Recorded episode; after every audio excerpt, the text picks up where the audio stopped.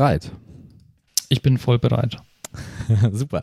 Dann willkommen zu einer neuen Ausgabe von unserem Podcast mit dem Thema UX-Patterns heute. Und heute reden wir über sinnvolles Fehlermanagement.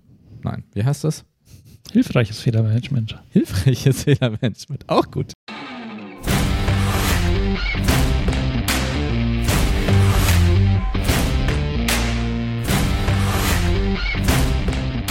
Darauf kommt es doch am Ende an, ja, dass es nicht eben ein, ein Fehler ist, der mir sagt, du, äh, du liebe äh, Nutzerin, äh, du bist das Problem, sondern ein Fehler, der mir hilft, ähm, weiterzukommen bei dem, was ich eigentlich machen möchte.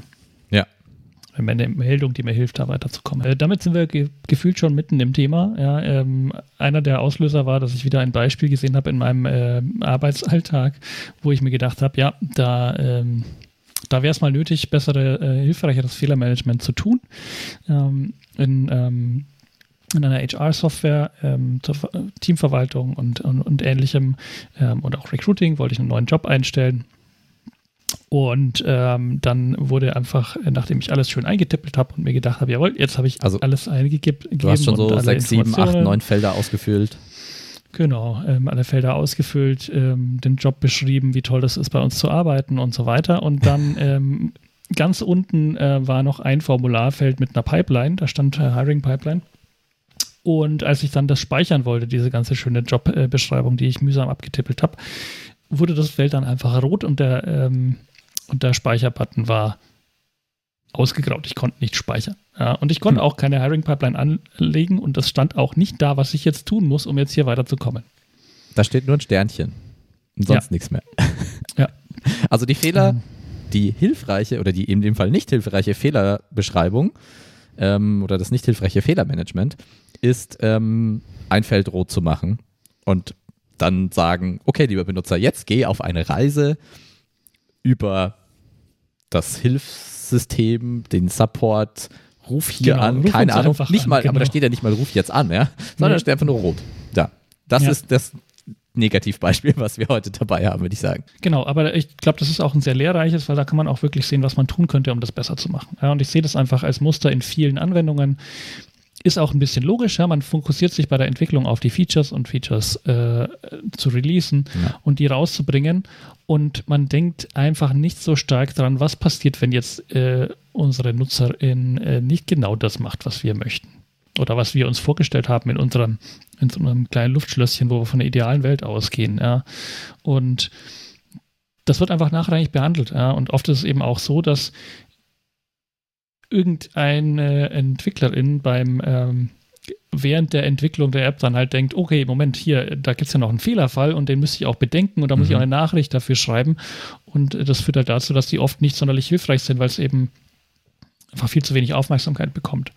Ja, und dann passiert eben sowas, ähm, dass meine Arbeit von einer, äh, von einer halben Stunde oder sowas verworfen wird, ähm, weil ich äh, weil ja. der Gesamtzustand des Systems mir nicht erlaubt, eine schöne Lösung zu finden. Das ist jetzt natürlich nochmal der Super-GAU, dass du hier irgendwie nicht rauskommst, ähm, ohne irgendwie zu refreshen oder diese Pipeline woanders anzulegen und dann kommst du nicht mehr zurück. Genau, ähm, aber wie könnte das besser sein? Lass uns da mal ein bisschen, genau. äh, uns das äh, ein bisschen beleuchten. Ich meine, ein schneller und einfacher Weg, das besser zu machen, wäre, wenn da eine, äh, eine Meldung steht, ähm, pass auf, eine Hiring Pipeline ist übrigens äh, notwendig ähm, und hier kannst du eine anlegen. Ja, Link geht im neuen Fenster auf vielleicht. Ja. Mhm. So. Mhm. Ähm, das wäre schon mal eine Hilfe. Ja. Ähm, zumal ich in dem Moment, weil ich die Software neu benutze, gar nicht so ganz sicher war, was eigentlich eine Hiring Pipeline ist. Ja. Ähm, das wäre auf jeden Fall besser. Ja, das hilft mir, den Fehler zu lösen, weil es mir sagt, was, was wo muss ich denn hingehen, um dieses Problem zu lösen, dann kann ich zumindest, wenn ich dann akzeptiere, dass vielleicht meine Arbeit verloren ist von dieser halben Stunde, kann ich es zumindest nochmal machen und dann ist es wieder drin und ja. dann komme ich weiter und muss nicht den Support kontaktieren. Oder technisch oder ist es sogar so gelöst, dass es sich hier automatisch updatet, wenn es irgendwo eine Pipeline genau. gibt.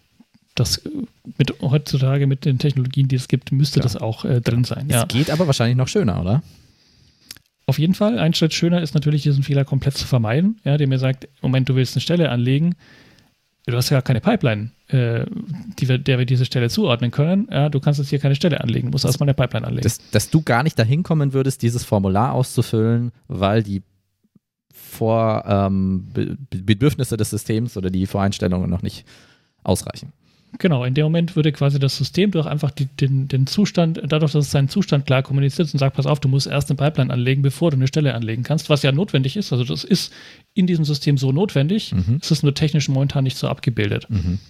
Und ähm, das müsste an der Stelle klar kommuniziert werden. Vielleicht ist der Button für das neue Stelle anlegen auch da. Ja, aber wenn ich draufklicke, kommt eine kleine Meldung. Hey, du brauchst erst eine Pipeline. Hier kommst du, äh, kommst du dazu, eine Pipeline anzulegen. Mhm. Ja.